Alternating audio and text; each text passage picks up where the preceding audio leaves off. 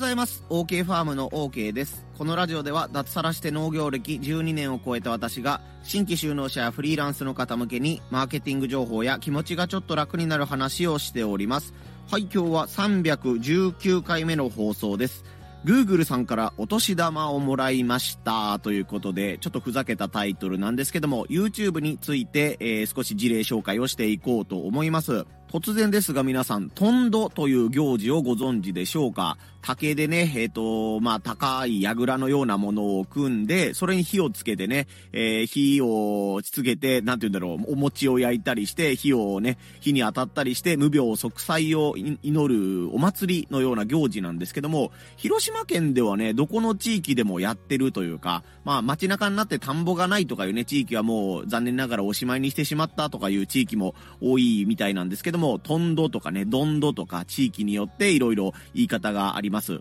で、その行事をですね、僕は5年ほど前に YouTube でトンドの作り方みたいなものをね、えー、作って投稿していたんですよね。そして最近 Google Analytics 解析画面を見てみると、なんと5年経った今でもその動画が1月になると回り続けているというか、1月になったらドーンといきなりね、再生されているという現象が確認できました。しかも年々再生数が増えていってる感じがするんですよね。最初の年が100しか回らなかったとしたら、次の年はまあ150とか200とか、えー、次の年が300とか増えてたところで、今年に限ってね、なぜかいきなり1000ぐらいダーンと回るようになってですね、何があったトンドみたいなことを感じたんですけども、あ、そうか、これがなんかね、よく言われる YouTube とかブログとかの資産みたいなものなんだなというふうに思ったりとか、うん、やっぱりやっておくと何が起こるかわからないみたいなことを感じたので、そのお話を今日はさせてもらおうとと思います。今日の3つのポイントです。5年前のトンドの作り方動画。ポイント2、トレンドに乗るということ。ポイント3、検索しても出てこないということはチャンスかもというお話をしていきます。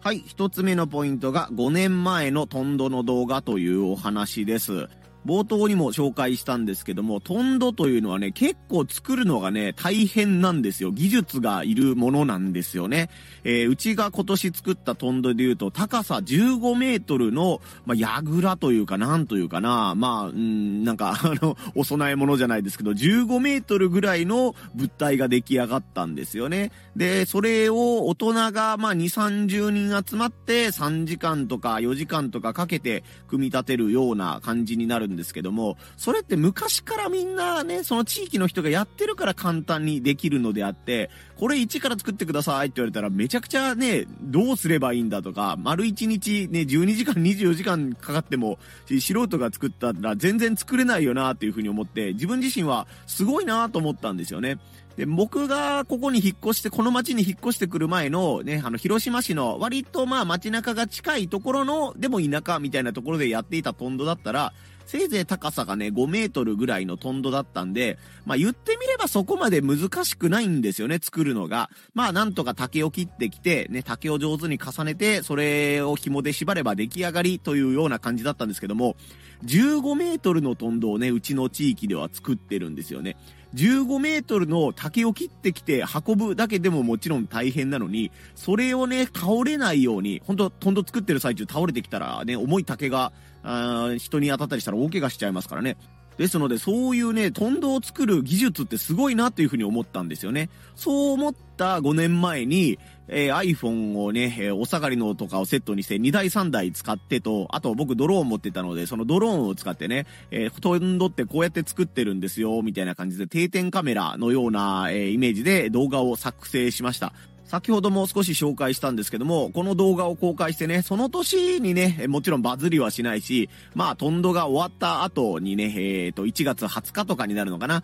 えー、動画を上げたので、まあ、全然そんな再生されることはなくて、まあ、でも自分も来年以降、またトンド作りをするときにね、おさらいのような感じで見れてちょうどいいな、チュートリアルというかね、説明書みたいなものができていいなというふうにも思ったりしてました。実際に後でね、どんな動画を作ったのか、この概要欄かチャプターのところにリンクを貼っておこうと思うので、興味のある方はね、トンド作りのやり方の動画みたいなのを見てください。5年前に作った動画なのでね、編集技術とかね、カメラの撮り方とか、今よりもさらに下手なんですけども、まあ楽しめる内容にはなっているかなと思います。よかったらチェックしてみてください。これが一つ目のポイント、5年前のトンドの動画というお話でした。二つ目のポイント、トレンドに乗るということというお話です。よくね、この情報発信とかで言われるのが、トレンドを意識しよう、トレンドに乗るんだ、みたいなことを言われますけど、うーん、なんというかね、あの、期間限定のトレンドってこれなんだなっていうことを僕はこのトンドの動画で少し身をもって体感することができました。トレンドと言っても色々ありますけど、ね、あの、うんと、週刊誌的なネタで言うと、あの芸能人にこんな秘密が、みたいなものとか、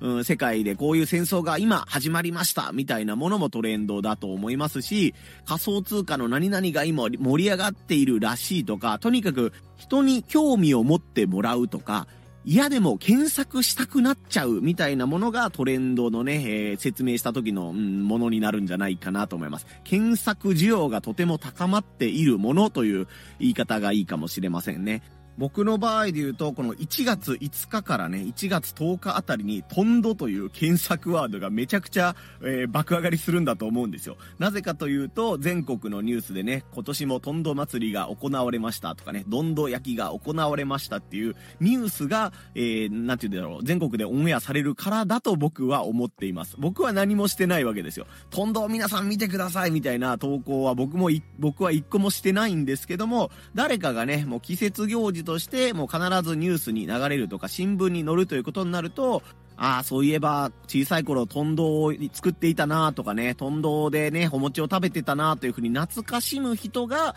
そのトンドのね、動画を検索しているんじゃないかなというふうに僕は推察しています。トンドに参加した人がね、わざわざもう一回トンドの動画を見ようとかいうことは少ないと思うので、トンドを見に行きたいんだけども、行けれなかった人とかね、え、今自分の地域でトンドがなくなってしまった人みたいな方がね、調べているんじゃないかなと思います。自分が情報発信したいもの、届けたいものっていうのはたくさんあると思うんですけども、僕もあなたもね、これを聞いてくださってるあなたも僕も色々あると思うんですけども、相手の方がそれを欲しがっているかどうかということになると全然別問題になります。なのでね、あなたの届けたいものと相手が欲しがっているものの間にトレンドというものがあると、それがうまいことね、接着剤のようなものになったり、磁石のような役割をしてくれることによって、自分の情報を届けやすくしてくれるな便利なツールになってくれるんじゃないかなというふうに思いました。僕の場合で言うと、このトンドのことがきっかけで僕の YouTube チャンネルをフォローしてくださった方もいるみたいですし、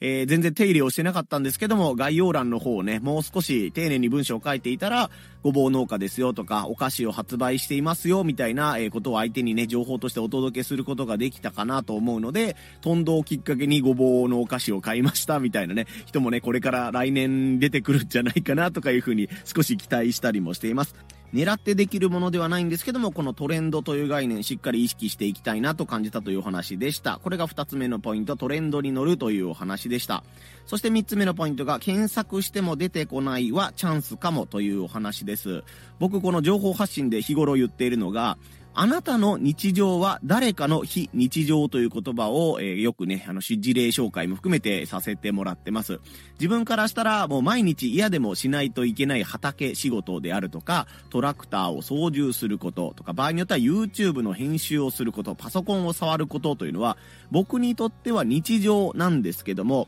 少しね、場所が変わればとか、少し年代が変われば、うわ、すごいことやってるねっていう感じで、特別なことをやっているっていう風にね、伝わる場合があるんですよね。というかそういう場合がほとんどだと思うんですよね。なので自分はこんなの当たり前にやってるよとかね、余裕でこんなことならなんぼでも語れますけどとか写真撮れますけどみたいなものがあったら、それを、それはもしかしたら何かのね、強烈なコンテンツになる可能性があるということですよね。ただ、やっぱりもうね、あの、スマホを持っていれば誰でも情報発信できるという時代になってしまったので、ね、あの自分はね、こん、自分はこんな面白い農家なんだよって言っても、世の中のね、1万人の農家が YouTube にね、農業動画というのを上げたら、あなたの存在自体が埋もれてしまって、そもそも見つけてもらえないということになってきます。そこで、えー、ね、ぜひ YouTube とか、ブログじゃなかった、Google とかの検索画面で、あなたがこれからやりたいものとかをね、検索ワードで入れてみてください。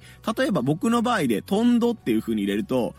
あんまりね、いいトンドの動画って上がってなかったんですよ。だから僕はその5年前確かね、トンドの動画作ってみようと思ってね、一生懸命カメラ2台3台ね、三脚に置いて撮ったんですけども、自分がやりたいと思ってることなのに、あれ、なんか全然他にやってる人いないぞっていう風なものが見つかれば、それは俗に言うブルーオーシャンというやつです。まだ誰もいないね、えー、いい漁場あの、魚が釣れるポイントがあるみたいなことになるので、あれ？これもしかしたらやってみたら面白いんじゃね？と思ったら、ぜひ検索キーワードで、その YouTube がとか、そのブログが検索されそうなワードを入れてみてください。これ絶対誰も気づいてないだろう。よし、いけるぞと思ったのに、もうすでにね、動画が、同じような動画がバーンと出てて、あ、これも50万回回ってる、100万回回ってるみたいな動画がもしあったらですね、それはもう残念ながらね、あの、先にやっている人がいるということで、そこにあなたが全く同じ題材で取り組むのは少し難しいかもしれません。また別のパターンとして、よし、誰もこれ投稿してねえからいけるぞと思ったら、そもそもの検索需要がなさすぎて、あ頑張っていいもの作ったのに誰ももこの動画に気づいてくれない、存在に気づいてもらえないというか、えー、そもそも誰も興味を持っていなかったっていうね、パターンもあるかもしれないので、検索がなければいいというわけでもないんですけども、そこはね、あの実際に動画を投稿してみないととかね、ブログを書いてみないとわからないというものになるので、えー、挑戦する価値がもしかしたらあるかもしれないということで、検索しても出てこないというものがあったら、ぜひね、チャレンジをしてみてください。